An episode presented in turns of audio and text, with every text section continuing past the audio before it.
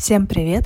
В эфире подкаст Catch Life. Сегодня мы с вами перемещаемся в Пекин и будем говорить с моей гостьей Аленой Оласюк про современное искусство, взаимодействие бизнеса и художников. Она расскажет о своих художественных проектах с бизнесом в Китае, а также мы обсудим, что еще посмотреть в Азии и куда обязательно нужно слетать. Не забывайте подписываться на канал на тех платформах, где вы нас слушаете, для того, чтобы не пропустить ни одного выпуска. Конечно же, ставьте лайки, пишите ваши комментарии здесь и в специальном чате, если вас там еще нету, но вы хотите хотите туда попасть, напишите мне в Инстаграм по нику Ира, нижнее подчеркивание, Гатилова. И отличного прослушивания. Привет! Еще раз. Привет. Рас... Расскажи, пожалуйста, о себе, где ты живешь, чем ты занимаешься.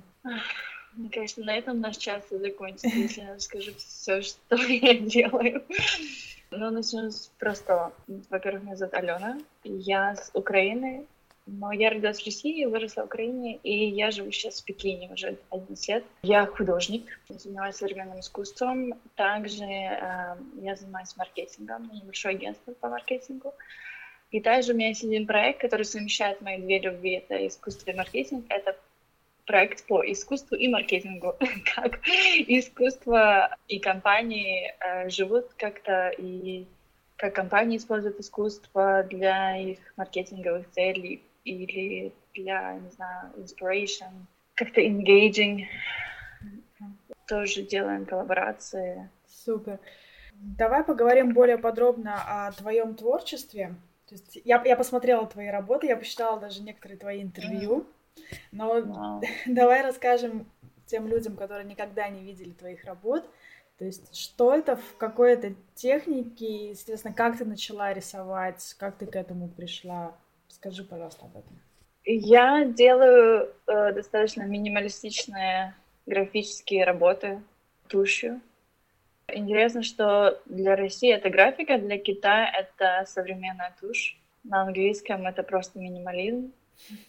это прикольно, что в разных странах это называется по-разному. Я в итоге рисую тушью пером, китайской туши, потому что у нее другая совсем фактура, и использую наши перья, и советские до сих пор перья использую. Как я начала? Я, на самом деле никогда не видела этот вопрос, когда меня спрашивают интервью, потому что у меня нет такого, как я начала, я просто никогда не останавливалась. Знаешь, все какой-то момент останавливаются рисовать с детства. А в моем случае я просто продолжила рисовать. Но я не заканчивала профессионально какие-то институты по искусству, etc. Ну, училась просто где-то, сама рисовала, мне нравилось всегда.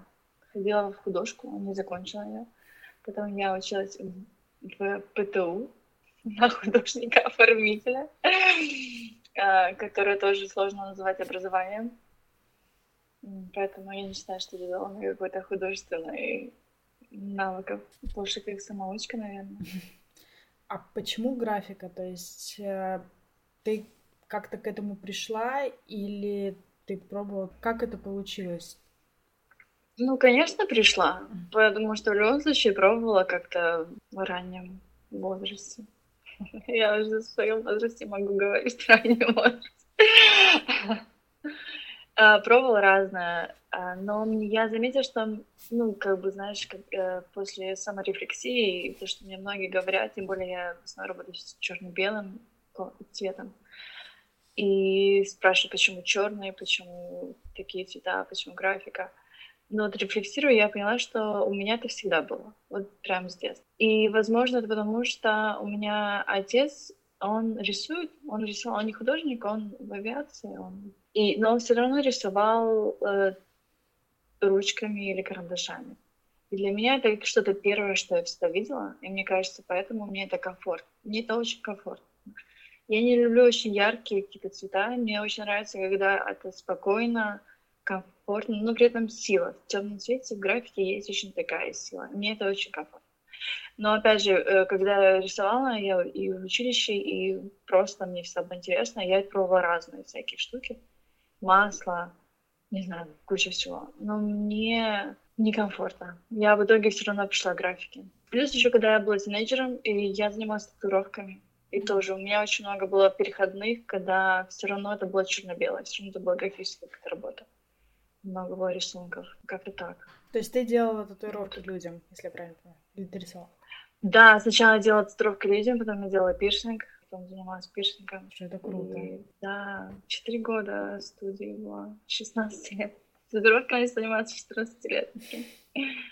Я люблю графичные работы, и если если да? ты увидишь, нет, Ань, вот. вот. А, прикольно. Прикольно, прикольно. Да, поэтому мне это очень нравится, это очень классно. Да. А если только в этом году сделала первую татуировку, представляешь?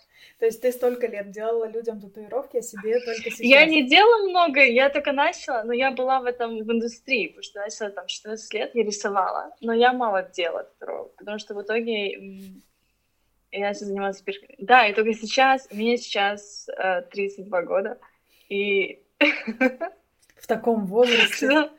Ну, ну, реально ждала 18 лет, грубо говоря, чтобы сделать первую татуировку. Но я просто сделала полосочку. Но все равно. Слушай, это, это очень круто. Так... Ну, да, как-то вот так логично, мне кажется. Вот я пришла к графике в итоге опять. Точнее, вернулась к графике. Да, это очень круто. Мне очень странно называть на русском графика. Я вообще не, ну, мне непривычно говорить на русском про свое искусство. И это очень интересно, когда приходится говорить что-то графика. А кто у вас из заказчиков, вот, ну, то есть, если вот э, бизнес, который ты говоришь, вы помогаете бизнесу взаимодействовать mm. с искусством, то есть, кто это, откуда тогда художники, откуда бизнес, давай про вот это тогда. Попробуем поговорить на русском. Тоже сложно. Ну, обо всем мне сложно на русском. На, мне на всех языках сложно. Я с языком больше. Я сотрудничаю с брендами. Разные бренды есть. У нас есть художники, можно найти на сайте, которым тоже представляем.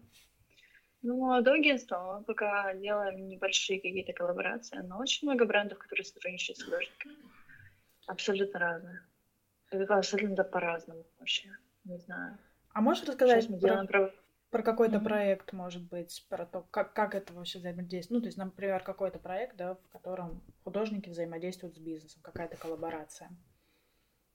Я могу на своем примере рассказать. Давай. Ну вот недавно, в начале года, э, я встречалась с обув... компанией, которая занимается обувью. Коллекция была связана с квадратом. Mm. Ну, что-то, ну, потому что они когда делают коллекцию, у них же тоже есть какая-то концепция. Они решили просто под эту коррекцию сделать что-то типа привлекательное, но при этом не меняя, не меняя обувь, они очень спешили. В Китае всегда все спешат еще. В Китае нужно делать быстро и очень часто. И они, допустим, делали такое, как uh, crossover, коллаборацию, mm-hmm. типа как гифак на 8 mm-hmm. марта. Э, мы сделали упаковку э, с, моим, с моими работами под эту обувь. Мы сделали какие-то подарки туда. Мы сделали тоже татуировки, а, эти... Переводные? Переводные, да. И тогда я вдохновилась, что мне тоже пора. Ну, такой гифт-пак сделали. Они должны были делать еще под это все декорацию магазина, шоурумов. Но из-за того, что COVID, то у нас не получилось. Поэтому мы обошлись просто таким гифтбокс. Ну, такой про, это простенький, знаешь, но есть куча возможностей разных. Можно переделывать продукт. Мы сейчас делаем пропозал. Тут есть одна компания китайская, они занимаются косметикой, и они очень похожи на Gentle Monster. Ты знаешь Gentle Monster? Это, одни, это корейские очки, очень крутой бренд, очень крутой. Они очень много с искусством сотрудничают. И у Gentle Monster, допустим, в каждом шоуруме, в каждом магазине огромная инсталляция. Ты просто заходишь в другой мир. Они, они очень футуристические еще. У них все по поводу футуризма, у них все какое-то вообще просто взрыв мозга. Много какого-то роботик, э, что-то с раб... как сказать? Робототехника. Робот. Робототехника, да. Просто взрыв. И, допустим, вот эта э, компания, которая занимается косметикой, они тоже начинают, у них очень концептуальный такой store, очень красиво сделаны, и они тоже каких-то художников привлекают, чтобы в этом store е были какие-то инсталляции, скульптуры, какие-то работы, может быть, digital, что-то такое.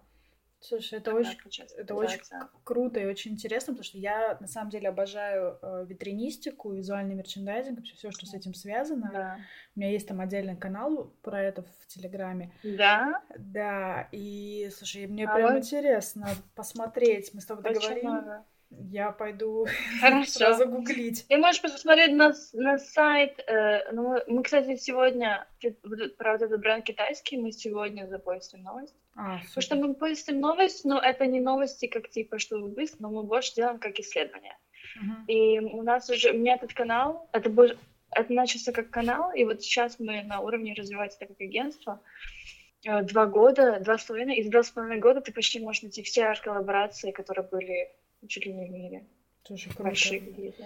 Да, я начала... И мы делаем очень много кейс-стадий, э, много кейсов, там разбираем, как бренды сотрудничают, с чего они начали, или как типа индустрии сотрудничают с искусством. Потому что многие думают, даже сейчас, когда я с клиентами встречаюсь, что коллаборация это только ну, там есть футболка, ты сделал принт, вот это и вся коллаборация. Но нет, есть куча вариантов. Есть искусство резиденции, Art Residency программ, как Facebook, там у них Art Residency программ очень развита, разные, там Apple очень много сотрудничает с искусством. Куча разных вариантов вообще. И куча всяких возможностей, и сейчас это развивается очень больше и больше. На самом деле в Китае это развивается очень сильно намного масштабнее, чем, мне кажется, я где-либо видела. Но я не так много путешествовала, но, но я это, чтобы там в Штатах, э, в том году была, я поехала в Москве тоже, ну, нет такого всего. Хотя в основные иностранные бренды, да, сотрудничают, там, Dior и Chanel, это все огромные luxury. В России, да, действительно не очень многие компании. То есть я на своем примере знаю, что у нас а, была коллаборация, мы делали для Heineken а в рамках Half Future People.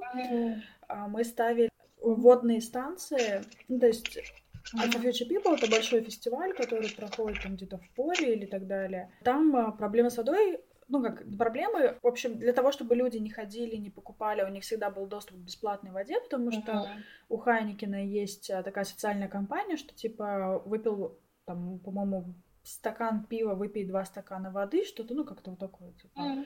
Прикольно. Вот, да, и мы ставили вот эти вот водные станции, в, э, и нам их разрисовывали современные художники. То есть у нас был такой как Прикольно. арт-проект, да. В целом, да, в России пока немного, и только какие-то международные бренды этим занимаются. Плюс я знаю А. одну фармкомпанию, которая начала э, взаимодействовать с одним российским художником. Ну, он, конечно, российский, но пару недель назад получил гражданство Израиля, но все равно. Вот. И он им делал для их нового завода такие как инсталляции, картины, я не знаю, как это правильно называть, из желе- железных прутьев. Вот. Прикольно. Да, очень крутые, ну и у них там тоже различные проекты. Так что я надеюсь, что в России тоже по чуть-чуть будет развиваться. Потому что для меня большое вдохновение, когда не мода сотрудничает с искусством. Потому что всегда там какие-то, ну, в модной индустрии все там по поводу искусства, потому что очень много хайпа, очень много нужно каких-то поводов для медиа и т.д. и т.п. А когда не мода сотрудничает с искусством, для меня это вообще это офигенно. Да. Тем более, когда какие-то фабрики, это очень прикольно. У нас здесь одна фабрика в Пекине французская, которая э, у них Art and Residency программ. М. И у меня знакомая ведет эту программу. Это реально просто простая фабрика. Ну, вот как фабрика-фабрика. Она где-то вот в Пекине, находится за Пекином. И они приглашают туда художников, чтобы работники, и вообще кто на фабрике, любые там, может быть, HR или какой-то менеджер, кто хочет участвовать. И они с художниками вместе создают какие-то работы. Но это не только, знаешь, порисовать, а там концептуальные работы. Там идет на перформанс, на фотографию, на какие-то концептные, концептуальные текста или какой-то, не знаю, очень много чего. Очень прикольно. Там даже какой-то э, работник ушел, чтобы стать художником. В итоге. Это очень круто. Давай, так как у нас еще подка- э, подкаст в том числе и о путешествиях, поговорим немножко о них. Сначала о глобальном. Э, Какие твои Глобально. страны и направления самые любимые? То есть, если куда-то куда готова возвращаться постоянно, или ты наоборот любишь ездить в новые места? Расскажи, пожалуйста. Я очень мало путешествую, на самом деле. Поэтому мне очень сложно. Я смотрела на это вопрос, ну, это... Ну, я правда очень мало путешествую. И поэтому мне больше хочется поездить везде, чем возвращаться куда-то. На место, куда очень часто возвращаюсь, это в Тайвань. Что у меня агент в Таиланде. И там очень хорошо. Там люди прекрасные. Очень вкусно. Прям мотивируешь. Тайвань очень вкусно. Хорошо, давай тогда да. мы переместимся с тобой в Пекин. Да. Я никогда да. не была в Пекине, я никогда не была в Китае. Поэтому вот представь себе, что я тебе звоню, говорю, расскажи, куда мне надо, где, не знаю, мне погулять, может быть, поесть, или наоборот, есть не надо, или еще что-то. То есть куда нужно сходить обязательно в Пекине, не обязательно туристические места. Кто ко мне приезжает, или кто-то знакомый, или даже не знакомый, если мне приходится кого-то повезти, есть одно место в Пекине, куда... Есть два места, куда я всегда... Они очень близко друг к другу находятся, куда я их постоянно вожу. И для меня это пример Китая. Но это не очень традиционные места, это новые места. Одно — это Parkview Green. Parkview Green — это art shopping mall. Mm. И он был один из первых в Китае, э, потому что у нас еще есть K11, K11. Это он и тот, и тот, на самом деле, организован гонконговцами. Но Parkway Green это безумно красивое, вот такое треугольное здание в центре Пекина, огромнейшее. Ты туда заходишь, и это просто космос. Ты какой-то, ты попадаешь в абсолютно другой мир, и все заставлено современным искусством. У, у хозяина парка игры, он уже умер в том году, но у него была э, есть самая большая коллекция там, современного искусства, вина, коньяка. И он собирал все, короче. Еще он, и у него огромная коллекция скульптур, скульптур Дали. И это считается самая большая э, коллекция Дали out of Spain. Mm-hmm. Как это сказать? За пределами Испании. За пределами Испании. Спасибо большое. И в итоге ты, даже перед входом, если ты прогуглишь фотки, ты видишь эти все скульптуры. Потом там на десятом этаже у них музей. И на парке Грин они тоже сделали еще галереи, у них есть свои музеи, у них еще в Сингапуре музей, по идее. Ну, именно архитектура, размер, потому что Пекин, он огромный. Ты ходишь по улицам, ты думаешь, перейдешь дорогу и придешь, а ты будешь дорогу ходить полчаса, грубо говоря. Похоже на Москву, потому что Москва тоже огромная. Э, в Москве широченные дороги, но в Пекине он просто огромнейший. И вот это здание, оно именно как Пекин, он, оно огромное это там массивность Пекина, и вот это вот Потому что еще для меня шопинг это тоже очень китайское, потому что китайцы все просто покупают, покупают, покупают, покупают, и для них они, они проводят выходные э, в шопинг-молах. И при этом современное искусство, везде искусство. Это новый кич в Китае, и он просто везде. Тут очень э, тут искусства очень много, особенно в Пекине. Пекин, тут не знаю, мы называем села, как районы села искусства. И районы искусства их, наверное, 5-6. Но там размер, это не то, как винзавод в Москве, это как 10-20 винзаводов в одном месте. Это очень круто. Там сотни галерей. У нас есть 798, это одно место. Сейчас оно стало очень туристическим, но там просто, не знаю, сотни галерей в одном районе. И... Ну, это как винзавод, но он просто весь вот вот каких 20 и намного ближе друг друга поставить. И ты ходишь просто по галереям, там кафешки, рестораны, куча всего. И есть еще села, где люди живут, такие есть дистрикты. Вот туристических мест. Парк Грин, а потом я в основном веду, мы идем пешочком в другое место, небоскреб. Uh-huh. И там на небоскребе на шестом этаже есть терраса, можно там гулять, и там очень красиво. Там э, видно здание CCTV, и CCTV там оно уже безумно странное здание, и видно, как строится новый центр. Mm. А Пекин, еще красота Пекина, что он весь, он развивается так быстро, что вообще невозможно. Я здесь уже 10 лет, но он поменялся кучу раз. И вот этот новый район, современный, это очень вдохновляет. Слушай, я никогда не хотела в Пекин, признаюсь тебе честно, и в Китай, но сейчас мне захотелось.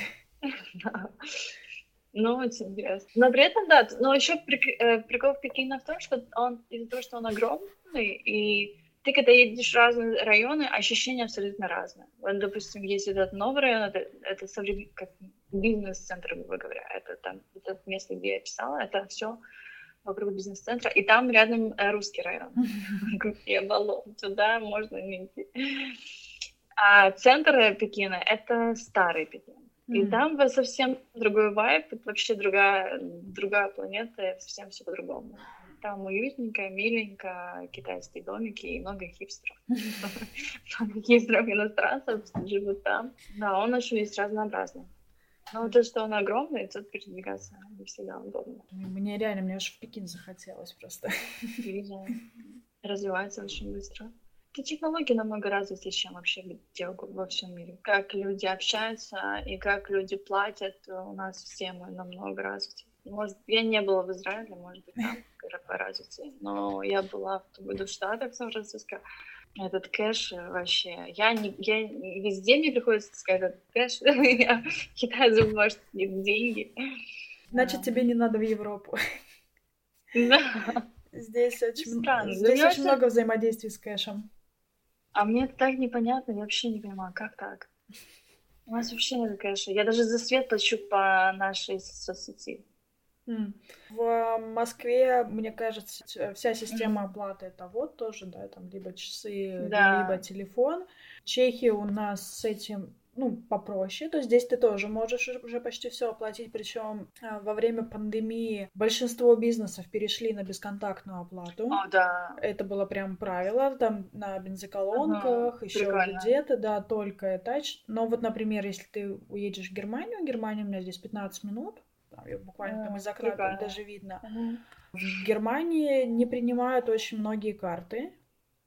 То есть э, карта с чипом для них это вообще как бы нонсенс. Вот. И да, у них прям переход очень сложный. Я разговаривала, мне, ну, там объясняли, почему это так происходит э, в Германии. И вот туда, если ты едешь, ты точно должен знать, что у тебя там какая-то мелочь, евро, там, не знаю, на парковку.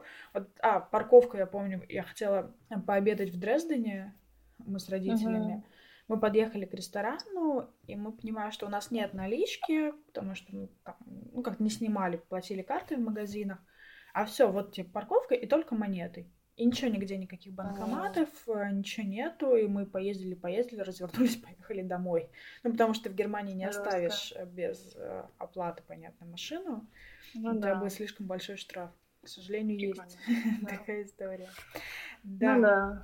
Ну, мне кажется, Китай, правда, интересно. И еще прикол в том, что Китай, особенно вот в социалке, в этих всех э, технологиях, что тут более все монопольно, грубо говоря. У нас есть одна социалка, и там все в середине. И очень удобно. И доставки, все удобно, все очень удобно. Но китайцы не знают, тут еще еда, как тебе по еде, по, по и по китайцам. Э, тут все равно есть. Тут, знаешь, на, на грани такой. С одной стороны, очень развита, и города развиты. Тут очень чисто и очень безопасно. Mm-hmm. Тоже одна из офигенных, тут очень безопасно. Тут можешь ночью гулять с кэшем в руках, тебя никто не будет трогать. Но ты будешь гулять еще, а перед тобой будет идет старичок, и там пукнет и харкнет, знаешь, без проблем. Ну да, так себе э, перспективка. В пижамах ходят, ну, уже, наверное, меньше, их меньше. А может быть, я просто привыкла, я не замечаю. Окей, давай мы представим, что мир открылся, Китай разрешает въезд. Уже, очень, уже сложно, очень сложно представить эту ситуацию уже. Ну, мы еще попробуем помечтать. Мир открылся, все, границы открылись, Китай разрешает въезжать, выезжать, возвращаться. Куда ты поедешь, как только это случится? Посмотрим, э, как будет эта ситуация тогда. Представьте, что все хорошо. Я, честно говоря, я не знаю, но я бы, мне нужно ехать в Тайвань, это сто процентов. Да, дальше я пойду, я правда не, не думаю. В Тайвань мне нужно ехать. Просто чтобы мне поехать в Тайвань, мне придется ехать, э, наверное, ну, в страны там, Гонконг, Сингапур. Мне нельзя просто так в Тайвань. С Украины. И у них у нас виза. Поэтому сложно. И так придется попутешествовать, а потом посмотрим. Не знаю, сложно. Посмотрим, как рынок искусства поднимется. Смогу ли я вообще позволить себе куда-то поехать с такими ситуациями? Давай один вопрос, которого не было, который у меня сейчас возник. Ты говоришь про то, что тебе Конечно. нравится Тайвань. Ну, понятно, ты живешь в Китае. Что еще из Азии тебе нравится и привлекает? Чем тебе нравится я, Азия? честно говоря, не ездила по Азии. Я тебе говорю, у меня я очень мало путешествовала, поэтому мне очень сложно сравнивать. Я начала путешествовать более-менее в том году. Uh-huh. И в азиатских странах я была только, не знаю, ну, Тайвань, Малайзия, Гонконг, э, несмотря на то, что это Китай, это для меня все равно не Китай. Гонконг, конечно, вообще просто взрыв мозга. Он очень крутой, очень странный. Да, Гонконг, там город, там дома, не знаю, это как, как небоскребы старые, узкие, и они над тобой висят. Но это жилые дома, они просто огромные. Но вот очень достаточно. Но я на самом деле, я не, не то, что не фанат Азии. Но я бы не сказала, что я фанат Азии. Знаешь, есть люди, которые китаисты, они фанаты прям Китая. И меня это восхищает культура. Меня она не, не то, что восхищает, я ее люблю, ну, потому что Китай — это Китай, и мне нравится буддизм, я стала буддисткой, я приняла буддизм. И я поездила по Китаю, тут правда есть волшебно, даже возле Пекина есть просто какие-то космические, ну реально как в сказке, как это место, где еще приняла буддизм, это как сказка. Ты приходишь там э, монастыри, горы, речки, просто вообще безумно красиво. Но при этом меня не так это привлекает. Ну, как бы это я люблю, но жить в монастыре я не хочу. Но я хочу быть, конечно, поближе, как и любая природа, это прекрасно. Даже я люблю в церковь ходить также, знаешь, когда... Мне нравится, допустим, в Пекине, в Китае мне нравится, что тут современность есть. Мне нравятся большие вот эти города. Mm-hmm. В этом мне не нравится, допустим, Тайвань. Тайвань, э, в Тайпей, он не современный. Mm. Мне очень нравится, когда есть этот баланс современности, э, новые дома. Я очень люблю современное. Я вообще люблю современное все. Современное искусство, когда люди думают, что сейчас и чуть-чуть, что будет завтра. История это офигенно, мне тоже нравится этот баланс, он очень офигенный. Шанхай очень классный в этом плане, потому что Шанхай наполовину европейский и наполовину э, современный китайский. Там даже есть, если ты посмотришь, есть фотки Шанхая, где там есть французская колония, и через речку э, это небоскребы. Вау. Это очень круто выглядит на самом деле. И там даже можно, я помню этот вид, есть всякие отели, ты можешь на руфтоп зайти, на веранду. Не веранду, как это сказать? Mm, ну, террасу. Террасу. Да. На террасу и видеть сверху вот этот вид, это очень красиво, это безумно. Вот это мне очень нравится. Давай я тебе задам последний вопрос и отпущу Давай. тебя в вечер. Назови, пожалуйста, аккаунты трех людей, не обязательно художников, которые тебя вдохновляют, и ты вот хочешь ими поделиться, что на них нужно подписаться. Ссылки я потом добавлю в комментарии, но вот расскажи, пожалуйста, про этих людей. На самом деле я в основном э, фоловлю в Инстаграме психологов. Так почему бы и нет?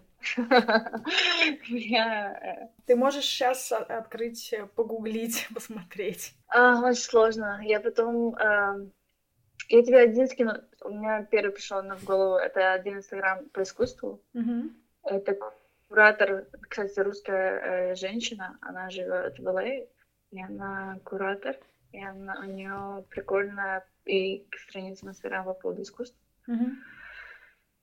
Она меня тоже какая-то шарит там нормально. Потому что у нее вся эстетика черно-белая и очень монохромная. Mm. Ну, очень близкая к тому, что я делаю. И у нее прикольная страница. У нее офигенная подборка, мне очень нравится. Вот я по-любому скину какой-то инстаграм психолога. Mm-hmm. Ну, может, тебе сейчас кто-то вот приходит из психологов на ум просто. Одна самая, самая популярная это, это Мария Бразговская, не э, русская. Там еще есть одна, но я не помню, как ее зовут. Она Елена какая-то, но у нее прикольно, у нее очень полезный контент. Mm-hmm. Очень полезный. Вот ее бы я точно посоветовала, на самом деле. Так я не помню. Она называется «Без тревог». А третий, третий, третий, третий, третий. Сейчас я начала э, помнить одного смешного чувака, а, гея, он постоянно делает такие прикольные штуки. И грязные секретики. Mm. Очень грязные. Время даже. Может быть, разнообразие. Я не помню, я не запоминаю название, я просто смотрю. Хорошо, тогда скинешь на них ссылки, народ посмотрит в комментариях. А я тебе, в свою очередь, тоже пришлю один аккаунт. Мне кажется, тебе понравится. Да? Да. А? Это аккаунт девушки, которая тоже графика, она живет в Берлине. У меня с ней выпуск выйдет Ага. в понедельник.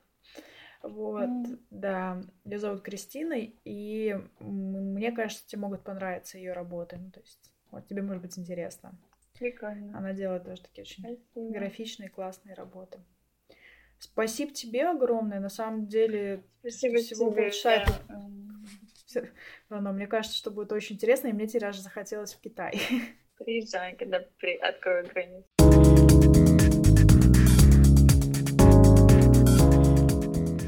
Большое спасибо всем, кто прослушал этот подкаст до конца. Я надеюсь, вам было интересно, и вы узнали многого нового не только о Китае, но и о современном искусстве.